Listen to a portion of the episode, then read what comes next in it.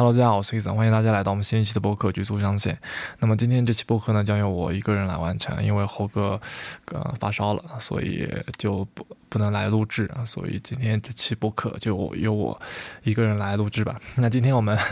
就不说一千万了，我们找一个比较大家关注的一个话题，我们去聊一聊。因为是个人啊，一个人的话呢，只能去聊一些 科普性的这些东西了，不能再去聊问答式的了。嗯，然后今天我们想要聊的就是说这个奥密奥奥密克戎这个病毒吧，因为我。就这几天来观察，就是自从放开之后，发现很多人好像对这个疾病就有一些误解，认识不全面，啊，就有些人过于害怕，有些人过于放松，他对于这个病到底是怎么样子，好像没有什么一个了解，到具体得了之后会怎么样，好像也没有什么感觉啊。那我在这里聊的时候，有些人可能会说，你没得，你没没权利说，是我真的还没得，嗯，就不过也估计也是迟早的事情，嗯。但是呢，我还会一点英语，是吧？就可以看看别人啊，就已经已经发生过奥密克戎这些流行的这些国家的人啊，他们写的一些文章啊，关于他们啊怎么认识这个病毒的，我们去可以去来看一看。我就大概选了三篇文章，把这三篇文章的链接我都放在我们的这个播客的这个描述区里面。如果大家感兴趣的话，可以到时候看一看。我不知道大家能不能看得到啊？我估计看不到啊。但看不到也没关系啊，我我在这里啊，想给大家听啊，差不多应该也没什么差别，嗯，所以说我我的我在这里的这一期说法都不是我个人的一个症状的私自的感受，基本上都是别的国家啊，别的人，基本上都是美国吧啊，那些人他们得了这些病毒啊，怎么治疗啊，怎么症状啊，怎么这些呃东西，他们说的很详细，我们来复述一遍就可以了。啊，主要是为了一个啊科普。然后第一篇文章，它的标题叫做《Omicron 症状和治疗的须知》。然后关于这个它的症状呢，第一个，它关于 Omicron 的症状呢，啊，它总结了很多个啊，比如说第一个啊，就是你得 Omicron 之后可能就会有一个咳嗽啊，咳嗽。比如说还有一个叫做啊呼吸急促，叫 breath shortness 啊，shortness of breath 啊，就是呼吸急促嘛。还有一个是。呃，鼻塞啊，stiffy nose 啊，然后还有一个 running nose，就是鼻鼻子里面就会 流鼻涕啊，这种啊，因为基本上都是呼吸道上的疾病嘛。还有那个咽喉痛啊，咽喉会剧烈的疼痛。然后再一个就是那个头痛啊，头痛，然后还有是疲劳啊，还有就全身的肌肉疼痛，或者是全身疼痛啊，都有可能会发生，还有会遇到一些浑身发冷的 chill，那同时你又在发烧 fever 高烧啊，高烧发冷啊，然后还有会遇到一些。肠胃上的一些疾病啊，比如说呕吐啊、恶心啊这些，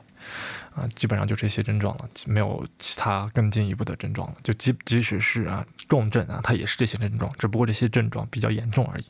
啊，严重严重而已。然后他特别提到的一个叫 stand out 啊，就是特别提到的一个突出的啊 symptoms 啊症状，就是呼吸道上的症状。因为 omicron 主要感染的是我们的啊 respiration 那个呼吸道系统啊。然后这些呼吸道上，嗯，它这个症状发生的很高，就是奥密克戎感染之后，啊，所以说就会导致呼吸道嘛，就导导致我们的喉咙痛啊，或者是鼻塞。我就已经看到我们国内的一些人就说他，呃，得了这个病之后，那个喉咙好像又用刀割了一样，就那种感觉。那这这种肯定是有的，所以说。啊，因为这是呼吸道疾病嘛。那那相比于以前的这些变体呢，这个奥密克戎它对于肺部的感染性的可能性比较小，但并不是说它不感染啊。就是说，如果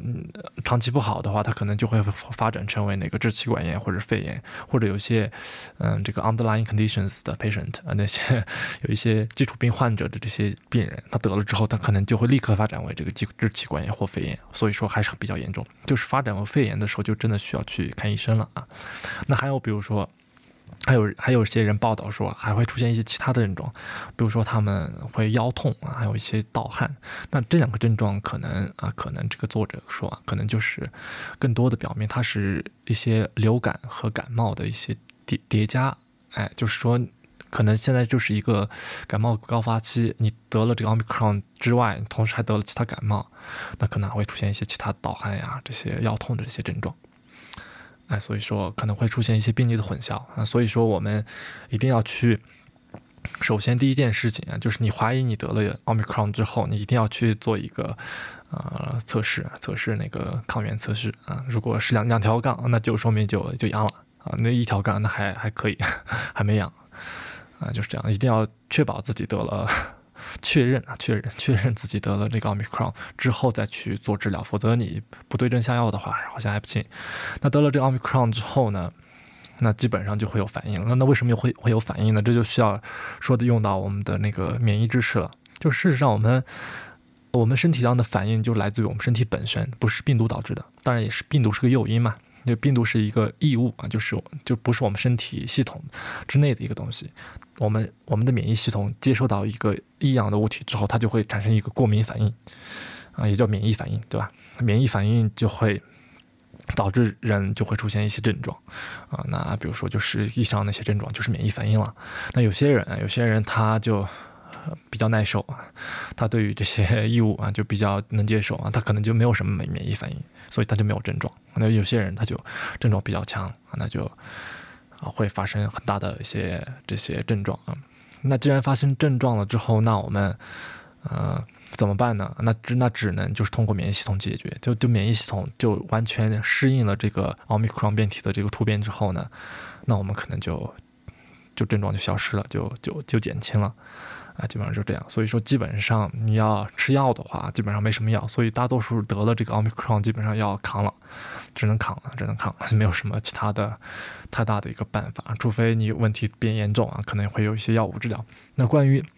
有些人呃觉得就那。扛的话，那那不得吃点吃点药嘛，对不对？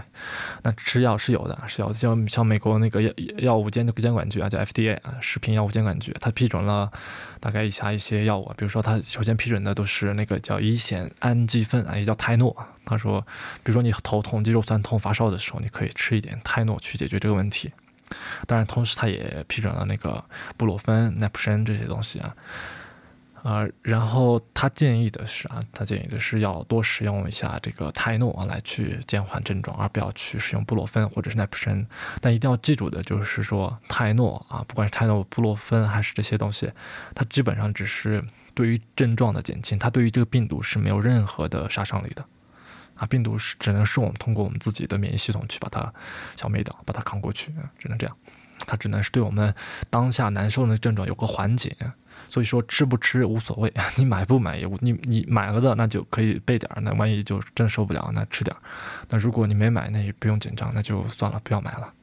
也也没什么用啊，真基本上没什么用。像对于流鼻涕啊、鼻塞啊、咳嗽这些，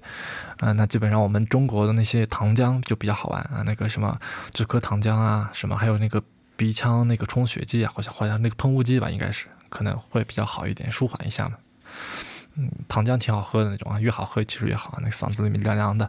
喝完之后你嗓子痛啊，那估计能缓解一下。但我估计那刀割式的那种疼痛，我就估计的那个什么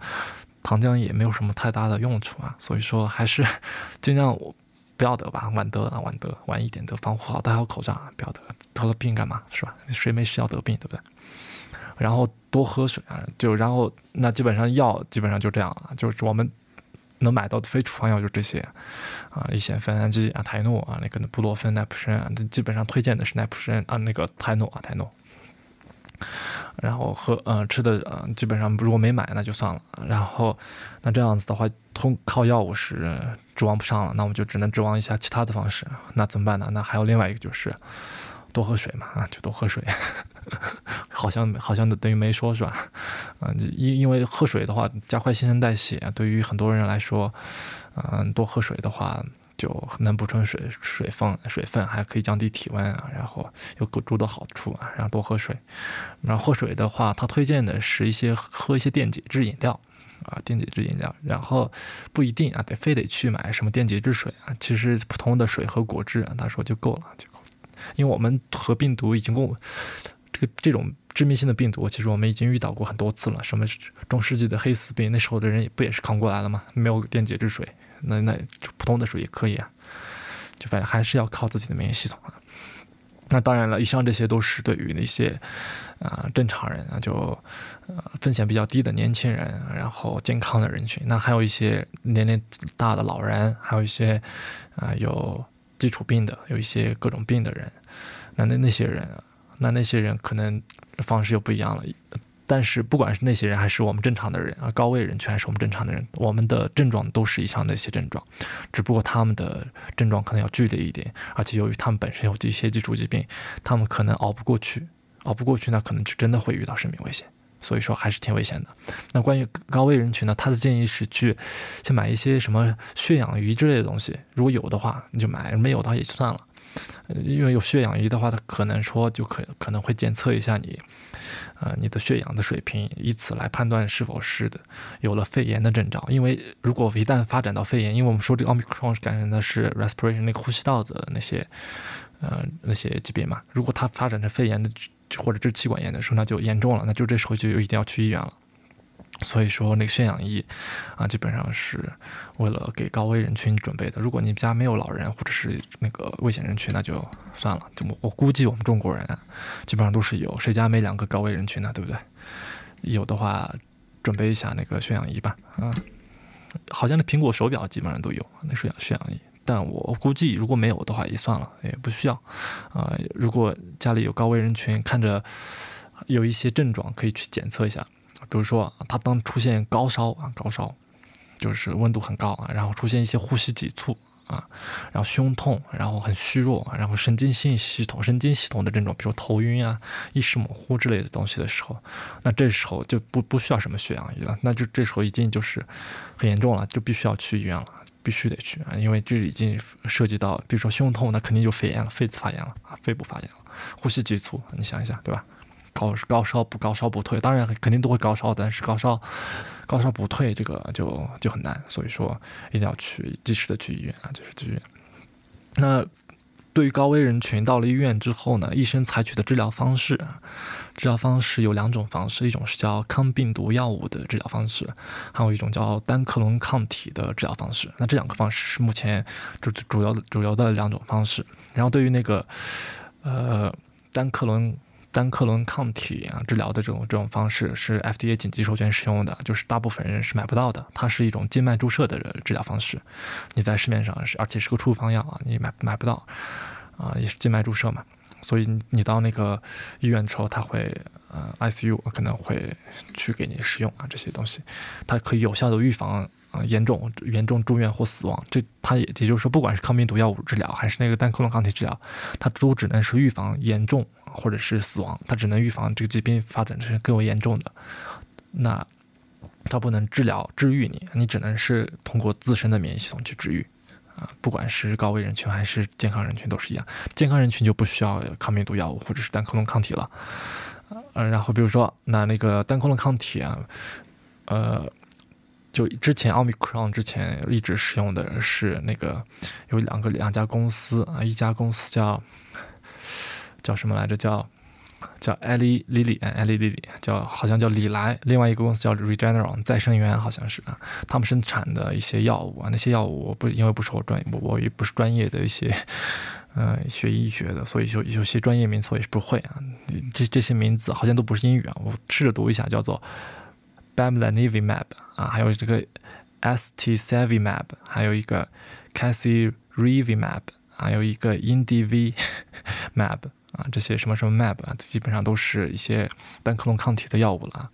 它都是可以治愈啊，治去治疗那个呃 COVID-19 的严重感染的啊疾病啊，不管是什么 variant 啊，不管是什么变体啊，都可以。但是呢，啊，以上的这这个莉莉艾利那个李来和这个再生元公司生产的这些单克隆抗体药物呢，它好像啊，对于那个奥密克戎啊，没有什么作用，这啊，像这些基本上都无法去使用啊。那对它有作用的，好像现在又有一家公司啊，叫做 GlaxoSmithKline 啊，这个叫什么来着？翻译的话，估计叫啊。格兰素史克什么公司啊？格兰素史克啊，Galaxy Smith Kline 啊，这个公司生产的一个药物啊，叫做什么叫 Strovimab，也是什么什么 mab，估计就是一个 mab 啊，这个 Strovimab，这是什么？我应应该这种新出来的药物还没有中文名字啊，Strovimab，它通过这个啊 Strovimab 来对这个 Omicron 进行治疗啊，它对于这个 Omicron 是有一个，嗯，有一个什么？呃，有具有完全的活性是有作用的啊。呃，然后他说这种药物是啊供不应求的，所以说大部分人还是买不到的，只是啊授权于那些紧急啊高危人群使用的。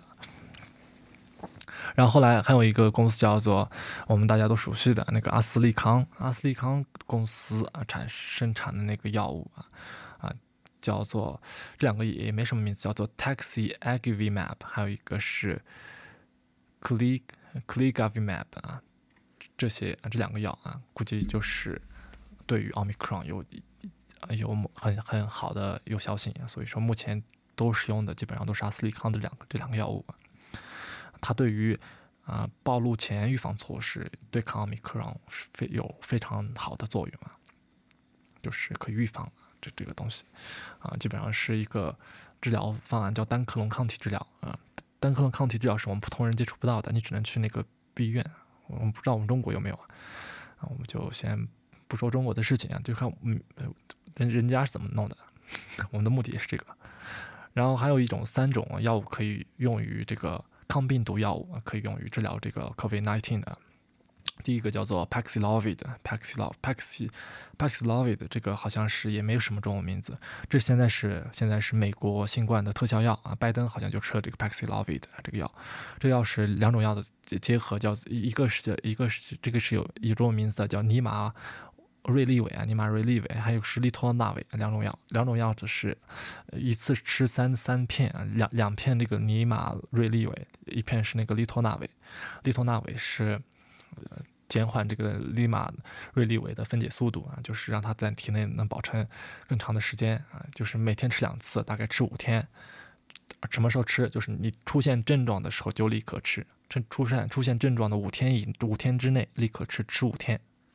就比如说，我今天感感到已经有头痛，是发烧，然后检测出奥密克戎了，那就该吃了。就每天吃两片，每每天吃六片，每天吃两次，吃六片，大概吃五天。吃五天之后就会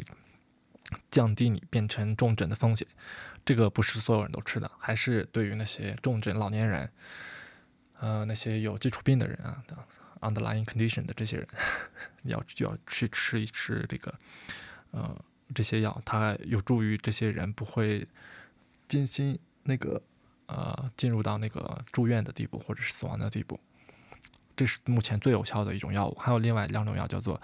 莫比拉韦，还有瑞德西韦。瑞德西韦大家应该都知道，就是治疗艾滋病的药物吧？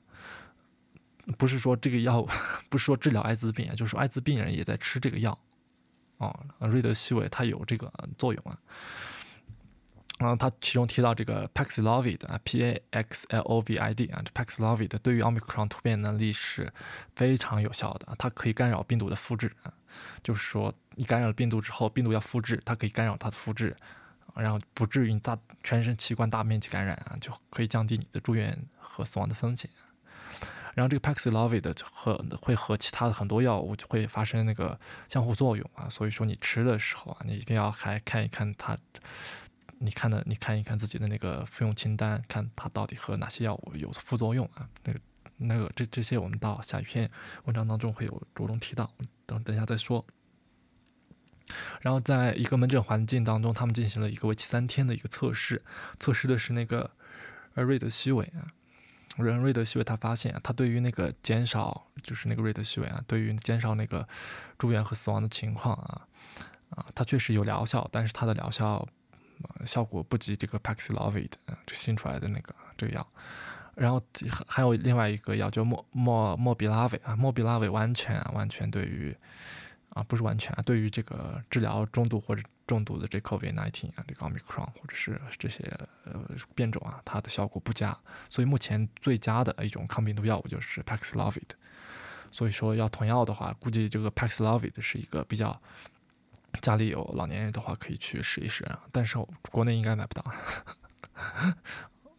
那所以说自己想办法吧。这个 Paxlovid 是一个特效药。那除了这个药之外啊，整个整个就新冠病毒奥密克戎过程当中，你需要去买的这个药，买买的药就是这个 Paxlovid 这个药之外，其他的药都不用买的。什么啊，布洛芬啊、泰诺啊，就不需要的，基基本上啊。但当然买一点也没什么错啊。而且，但是我们真的需要的这个 Paxlovid，我们可能还买不到，所以得了之后就去医院吧，啊，没什么太多的说法。然后还有另一篇另外一篇文章，我们来再看一看。另外这篇文章啊，他说的啊又比较更加具体一点，比如说啊，他的这个标题啊，他就是说如何在家中我们从那个 COVID-19 当中恢复，然后在家中我们会会有一些症状啊，症状就是症状啊症那些症状基本上刚才已经提过了，就不提了。然后需要注意的就是说啊，就说什么时候你该去医院，出现哪些症状的时候你该去医院啊，就是你的呼吸出现困难啊，你你的胸部有持续的疼疼痛或压力啊，然后你然后你你总是啊就很疲疲惫啊就。呃，或者是那个脑子啊，对意识出现一些模糊障碍啊，confusion 呢？那时候啊，还有还有一种就是无法醒来，或者是无法睡睡着。哎，不是不是不是无法睡着，是无法醒来，stay awake，无法醒来，就是你无无法自主醒来的时候，就昏迷的过去的时候，哎，那可能啊，这些还有还有一还有一外一个症状，就是说你的脸色苍白。啊，或者是你的嘴唇苍白、灰色，甚至呈蓝色的嘴嘴唇，你的皮肤啊，这些你的肤色，你的肤色就就你你我是黄种人，那基本上就是苍白，或者是灰色啊，那个嘴唇啊发紫，那基本上就要去医院了。这时候真的是一个要去医院的体征啊症状啊。然后到医院之后，医生会会怎么怎么办呢？哎，这篇他就说的比较详细啊，他医生就会。检查一下你的一些 vital signs，你的一些生命体征啊，比如说它会检查你的 heart rate，你的心的心率啊，你的血压，还有你的体温，那这些基本上都会在家基本上都可以。然后他还会测你的这个 respiration rate，你的呼吸呼吸率啊，你的呼吸次数。那正常情况下，我们大多数人都是每分钟啊，每分钟大概是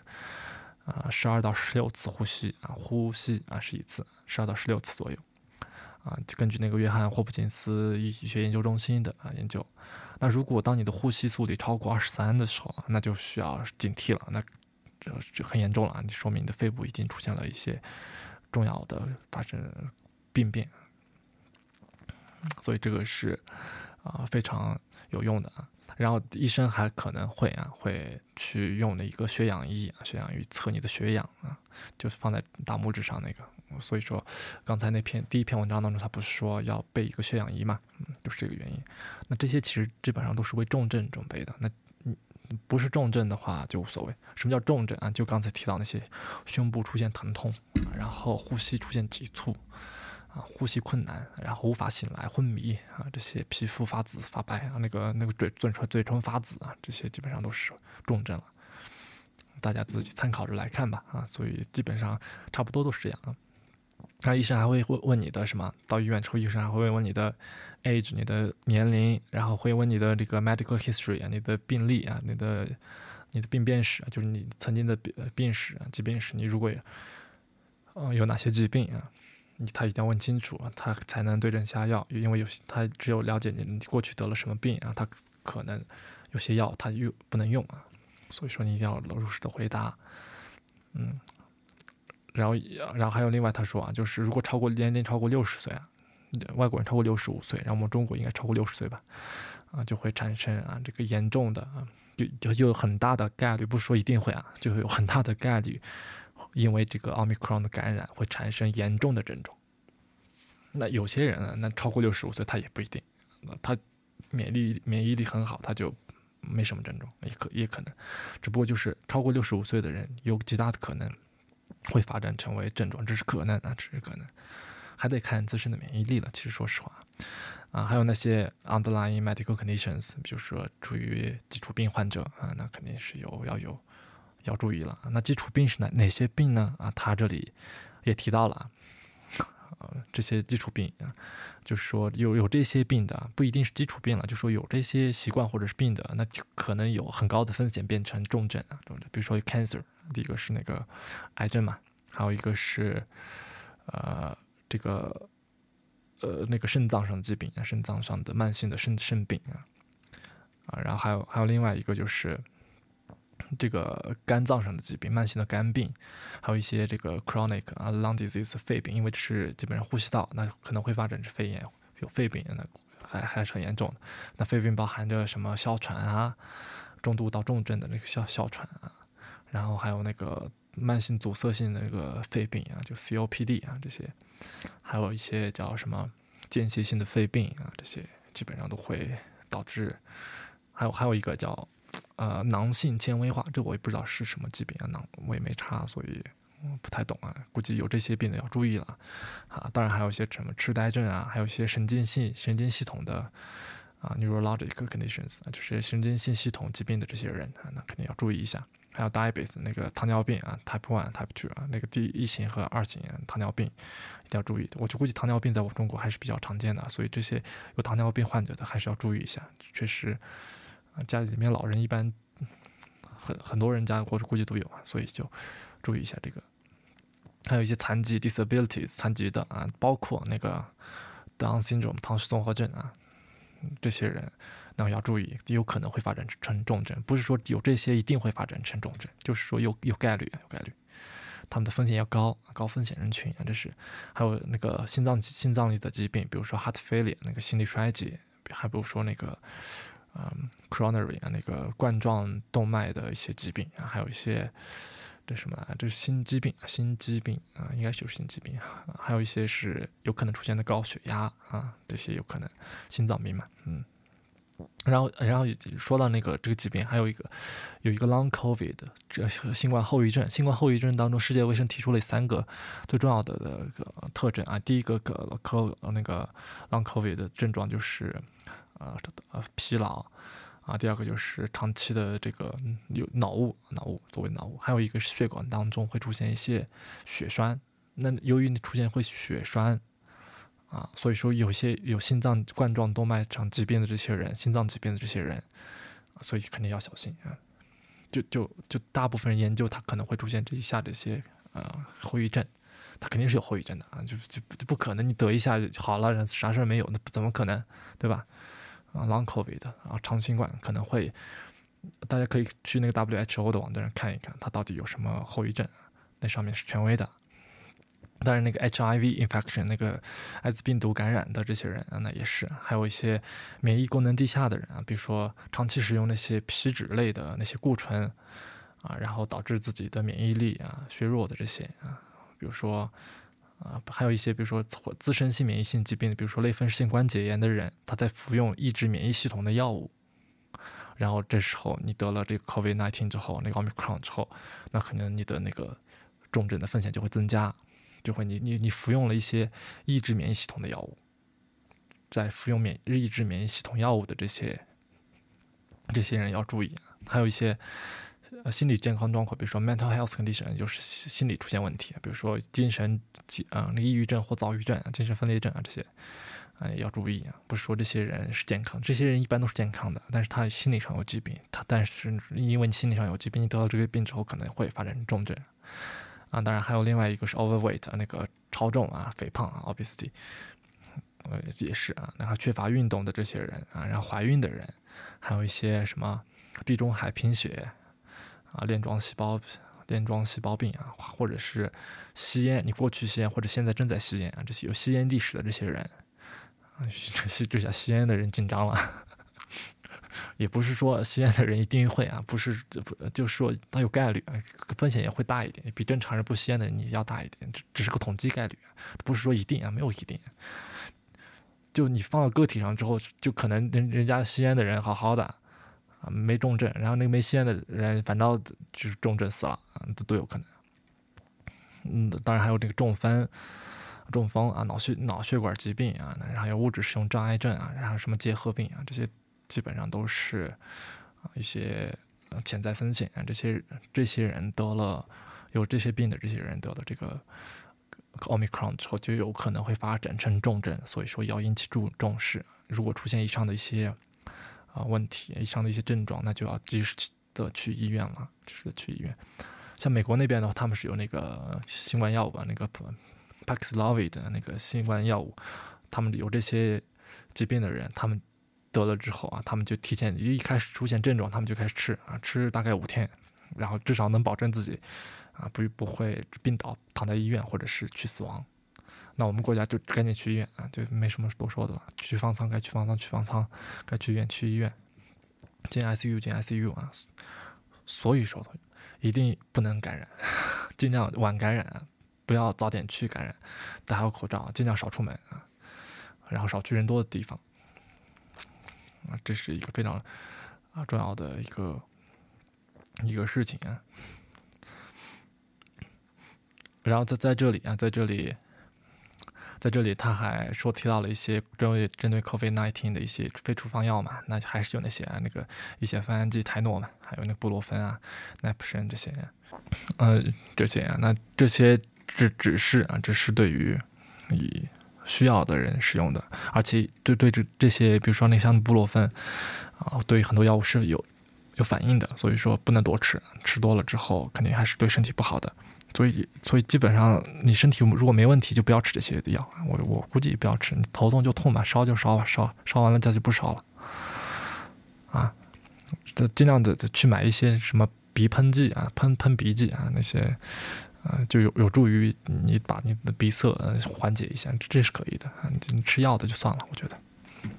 嗯，但吃的话，你如果你从这布洛芬这三种药里面选的话，尽量选泰诺啊，乙酰酚氨基，乙酰氨基酚啊，这这么说，这个东西啊，然后这个抗病毒药物啊，就是我们刚才说过的那个啊，说过的那那三个，比如说这个 Paxlovid 啊，这是一个特效药嘛，那就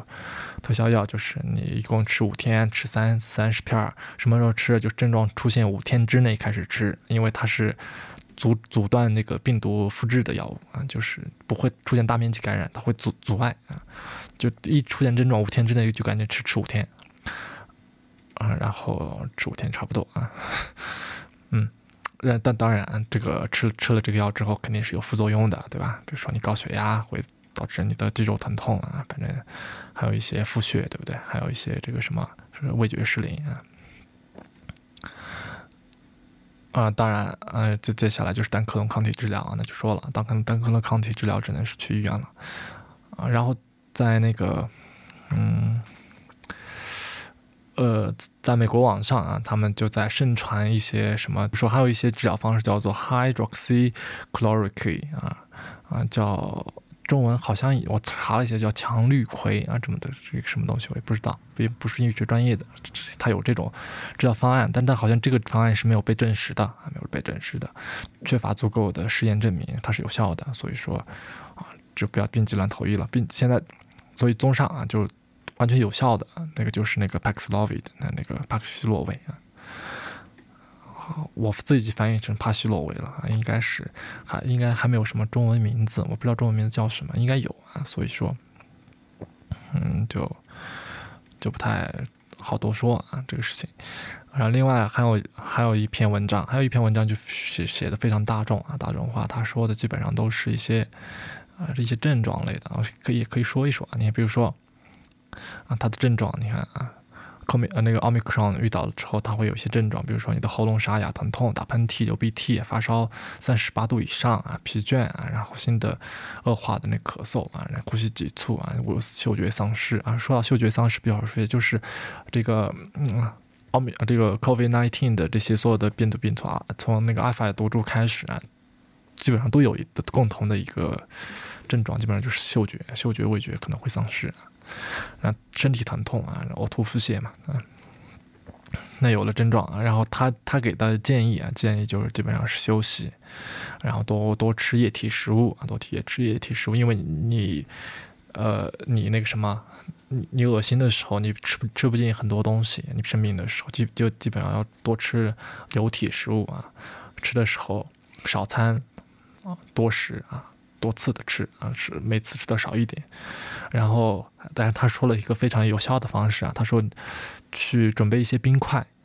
然后当你的那个发烧或者是那个喉咙痛的时候，你就含含一块冰块在嘴里啊，既可以降温，也可以对你的那个嗓子有所保护啊。然后吃饭的时候，那个饭 不要暴饮暴食，我估计也暴饮暴食不了，那基本上就吃一些简单的、新鲜的、简单的选择就可以了啊。嗯，就基本上防止脱水啊，汤基本上是最好的一种选择。然后他还推荐啊，要多吃鸡蛋面啊。然后他还又说到一个治疗方式啊，就是说蜂蜜啊，蜂蜜就是你喉咙沙哑疼痛的时候，可以一些可以喝一些蜂蜜的饮料啊，就不要单纯喝蜂蜜啊，就蜂喝一些蜂蜜饮料，润一下喉，其实也作用不大。我跟你说，你真的喉咙痛的时候，你喝蜂蜜，别说喝蜂蜜，你喝啥都没用啊。